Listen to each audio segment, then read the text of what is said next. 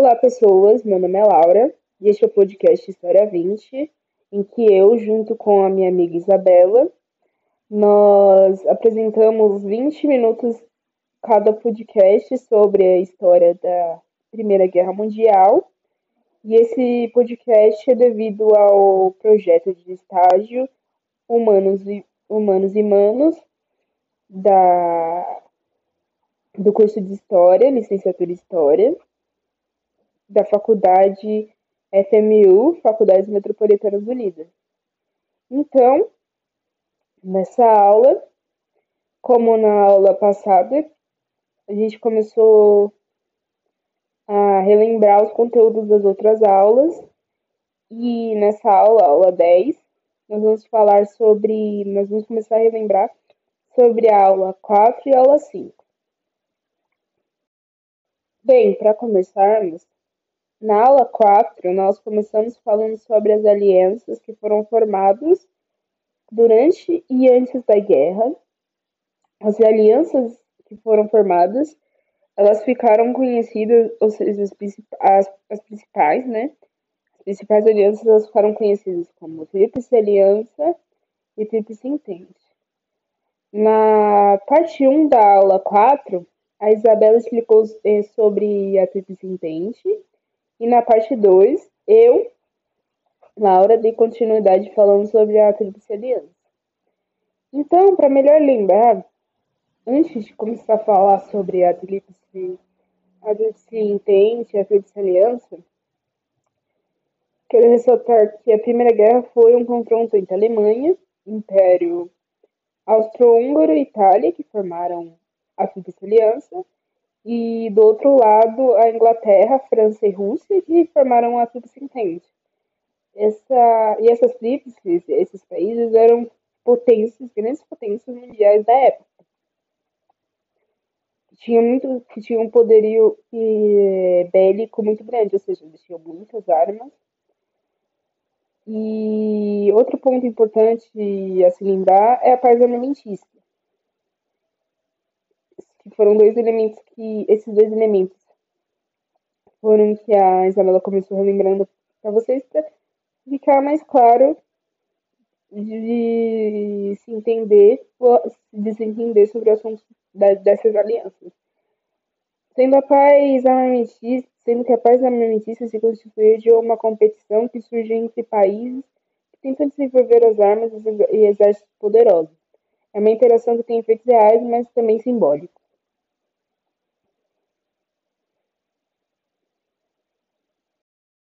Bem, agora para começarmos a aula 4, vou relembrar a aula 4, a parte 1, como eu disse, Isabela falou sobre a tríplice intente, e eu vou explicar um pouquinho, resumidamente, só para que vocês possam lembrar como o que foi a tríplice intente e como ela se formou.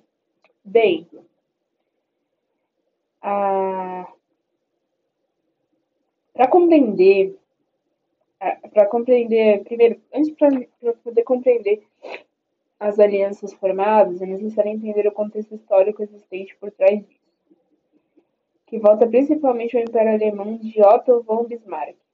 No final do século XIX, a estratégia de Bismarck era a de consolidar as conquistas territoriais germânicas e evitar a aliança de, de, potenci, de potenciais inimigos. Entretanto, a situação mudou com a ascensão do Kaiser Guilherme II, que enfraqueceu as forças de Bismarck e fez com que o mesmo renunciasse ao cargo em 1890. O enfraquecimento dessa política fez com que o Império Alemão passasse a reivindicar o posto de potência mundial, o que por consequência acabou causando descontentamento às autoridades britânicas, que por sua vez optaram por uma política de reinserção nas questões internas da Europa. Partindo desse panorama histórico, foi formada em 1907 a Tríplice Entente, constituído por pelo Reino Unido da França e Rú Rússia, França e Rússia principalmente. Ou seja, o, a, a, figura de, de Guilherme de Guilherme II, como vocês vão ver aqui sobre a Tríplice Entente, quanto na Tríplice Aliança, foi importante para a formação também dessa, dessas, dessas tríplices. Dessas tríplices. Dessas tríplices.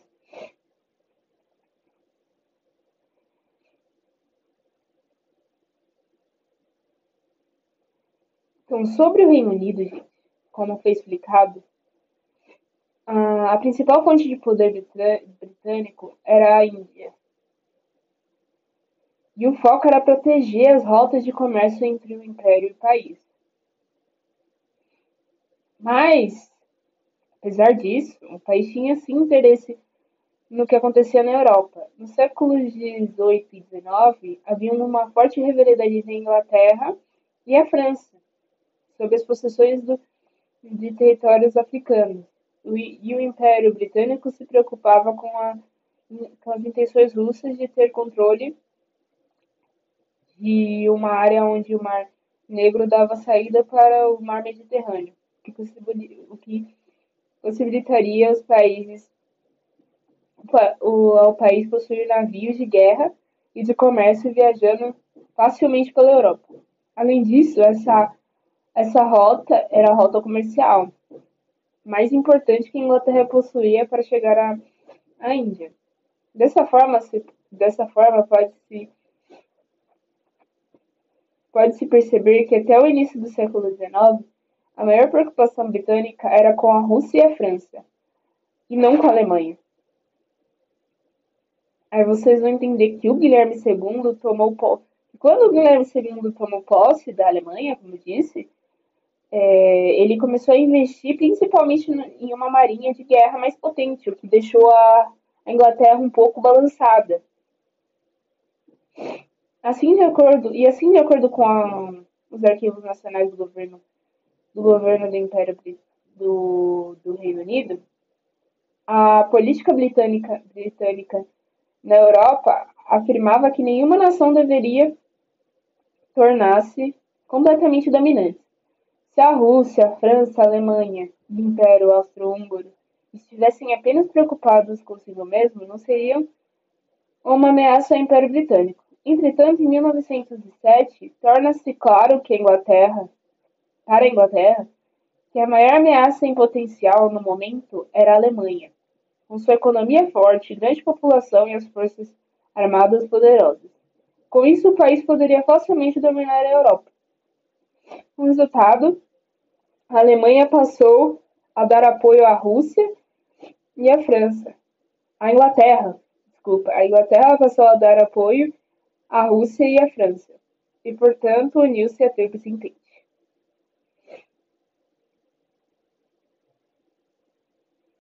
E nesse sentido, sobre a formação da, do, do bloco, do bloco da Tríplice Entente, interessante entender que a Rússia se juntou ao bloco devido à pressão, à forte pressão que tanto a França quanto a Inglaterra estavam exercendo sobre sobre a Rússia, porque tanto a França quanto a Inglaterra, elas investiam muito no país, no país na Rússia, e ameaçavam retirar e ameaçavam retirar os investimentos caso a mesma não se juntasse à Entente.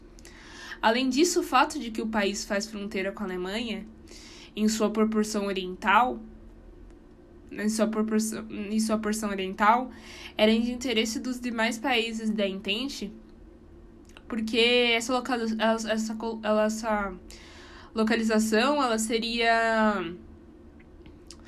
ela seria bem estratégica caso houvesse algum, algum confronto com a, com a Alemanha. E continuando, durante a segunda metade do século XIX, com as conquistas territoriais de Bismarck ainda, ainda na, na época de na época de Bismarck, é, logo após a unificação da da, da Alemanha, ocorreu a chamada Guerra Franco-Prussiana. Este conflito envolveu o Império Alemão e a França, disputando uma região que desde desde o século XVII pertencia à França, a Alsácia-Lorena. O famoso território possuía reservas de recursos naturais abundante, abundantes que se faziam necessário a ambos os países, como gás, como gás natural, o, fe, o, o carvão e o, fe, e o ferro. Portanto, já existia uma rivalidade entre a Alemanha e, e, a, e a França, o que possibilitou ser mais fácil ainda uma aliança entre a França com a Inglaterra e a Rússia, porque eles já por conta da guerra franco-prussiana que vocês que vocês tiveram uma explicação mais detalhada que foi dada pela Isabela também é, a França perdeu essa área da Alsácia-Lorena e eles tinham um revanchismo muito grande contra. E o revanchismo francês foi um movimento muito grande contra a Alemanha, justamente por ter perdido na Guerra Franco-Prussiana.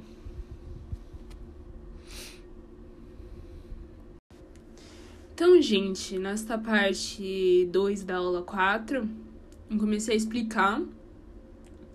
É sobre a Tríplice Aliança. E do, e do que consistia a Tríplice, a Tríplice Aliança? Como eu falei no começo dessa aula, como relembrei no começo dessa aula, o que já foi falado nas outras aulas, a Tríplice Aliança foi um acordo econômico, político e militar entre a Alemanha, o Império Austro-Húngaro e a Itália. Criada com o objetivo de criar uma proteção e apoio em caso de guerra. Seu surgimento data de 20 de maio de 1822. De 1802, desculpa. Não, de 1882. De 1882. A, a criação do Império Alemão importou e muito mais do que a modificação do mapa político da Europa. Bismarck, chanceler, chanceler Formou em 1872 a Liga dos Três dos Três Imperadores, que consistia na Alemanha, Áustria-Hungria e sim, Rússia também, como eu, como eu, eu expliquei na, na aula 4. É, e, consert, e consertou uma aliança defensiva com a, com a Áustria em 1889, a qual a Itália aderiu em 1800 e 1889, a qual a Itália aderiu em 1892, formando-se a Tríplice Aliança. Com a Rússia, assinou o Tratado de Reassegurança, de Ressegurança, de 1887, o qual os dois países prometeram permanecer neutros em caso de guerra com um terceiro país, a não ser que a Alemanha atacasse a França ou a Rússia atacasse a Áustria. Em 1887, a aliança é, recebeu a adesão do, do Reino da Itália, que em, mil, em 1902, 1903 assinaria um tratado secreto com a França sobre promessa de futuras concessões territoriais, ou seja, a posição da Itália nunca foi muito nunca foi muito estável nessa aliança da que ela tinha com a Alemanha e com o Império Austro-Húngaro. Em 1888, o imperador Guilherme II, que foi o que eu expliquei, que foi o que eu falei, na, que foi falado na aula, na parte 1 da aula 4, é, ele, sub, ele sobe ao trono e ele entra em choque com o chanceler, o chanceler, o, chanceler Bismarck. E ele demite ele. E pouco depois da demissão de Bismarck, o Guilherme II ele recusou-se a renovar o original Tratado de Ressegurança, o que causou um atrito, né? E em suma, o interesse nos Balcãs, ou seja, o antigo Império Turco-Otomano, colônias africanas e asiáticas, são foram as motivações além das, além das motivações de, é, de puro de, de cunho de rivalidade entre estes países com os, os países da Entente?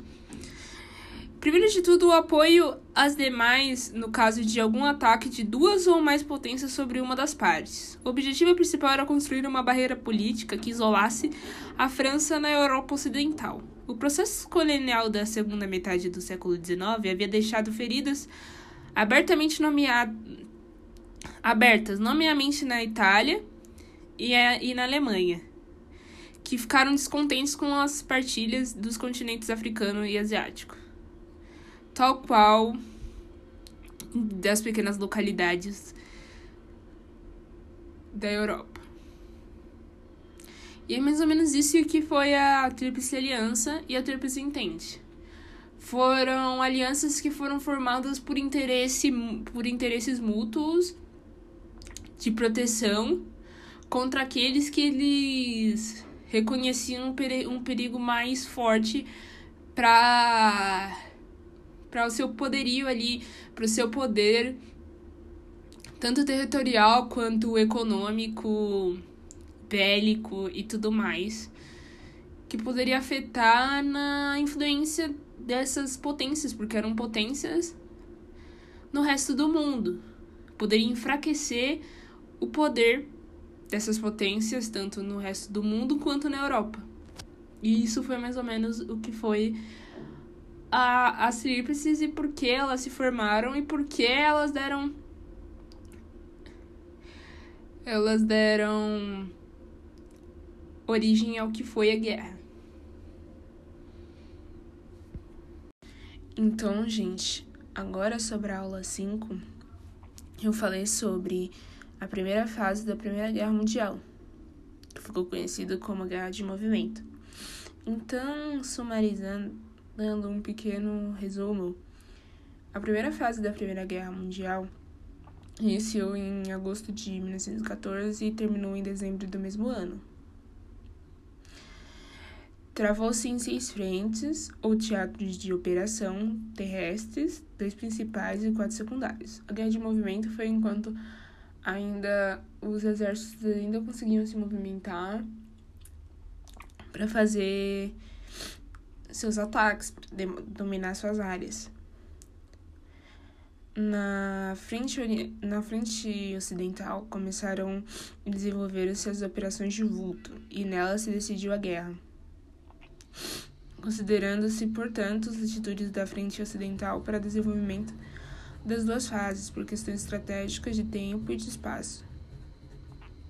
Começa em agosto com a invasão de Luxemburgo da Bélgica pela Alemanha e termina em 20 de dezembro de 1914, com a primeira Batalha de Marne e corrida para o mar.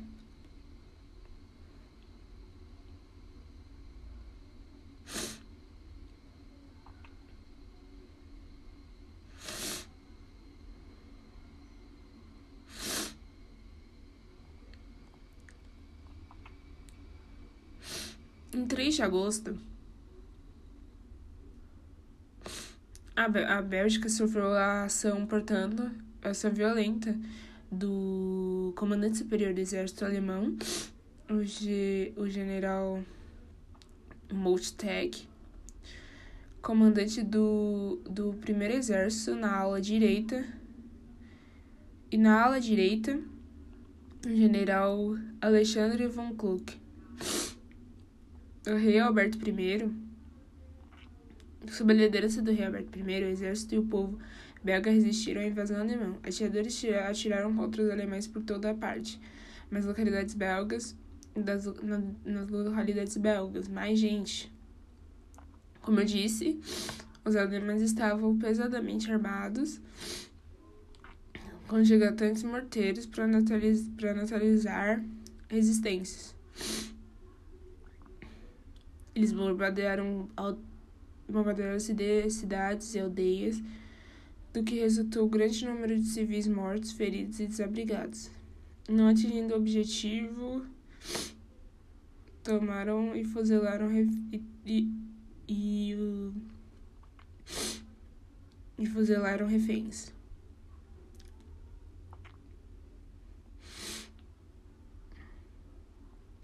E isso foi e essa invasão foi parte do plano que eu expliquei, o plano Schiffen, ao qual era um plano que já que foi desenvolvido pelo Alfred von Schiffen, que consistia em primeiro uma manobra de envolvimento de uma ala de direita girando para oeste, através de Luxemburgo e da Bélgica, depois para o sul, pela França, envolvendo Paris por oeste. Enquanto isso, a ala esquerda alemã atacaria o sul. Na fronteira da Alsácia-Lorena, atraindo franceses para fora de suas fortificações.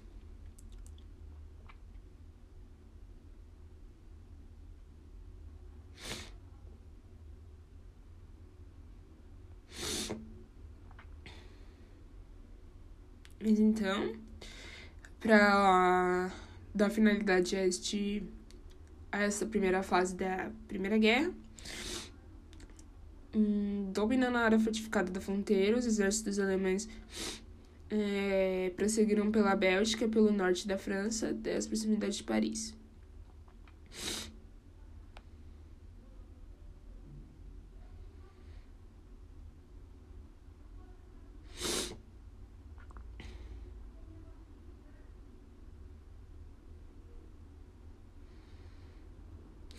Então, como os alemães tinham melhor comando, melhor tropa e melhores é, de escuta telefônica, interceptando comunicações que os russos tra transmitiam sem codificação, seguiram-se as devastadoras derrotas russas nas batalhas de Tannenberg e Lagos Muricianos.